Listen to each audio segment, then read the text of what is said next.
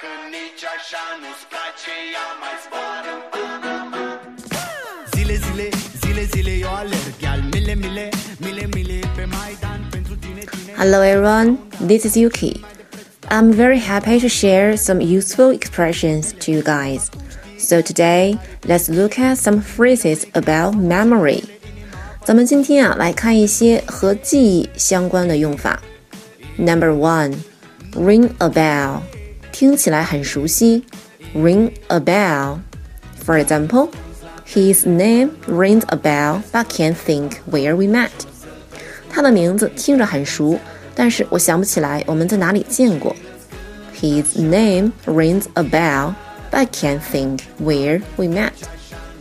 Number two, cross your mind，掠过心头，出现在脑海。Cross your mind. It never crossed my mind that she might lose. 我从来没想过她会失败。So that means I was sure that she would win. It never crossed my mind that she might lose. Okay, the last one is in living memory. 记忆犹新 in living memory. So here is the example. The winter is the coldest in living memory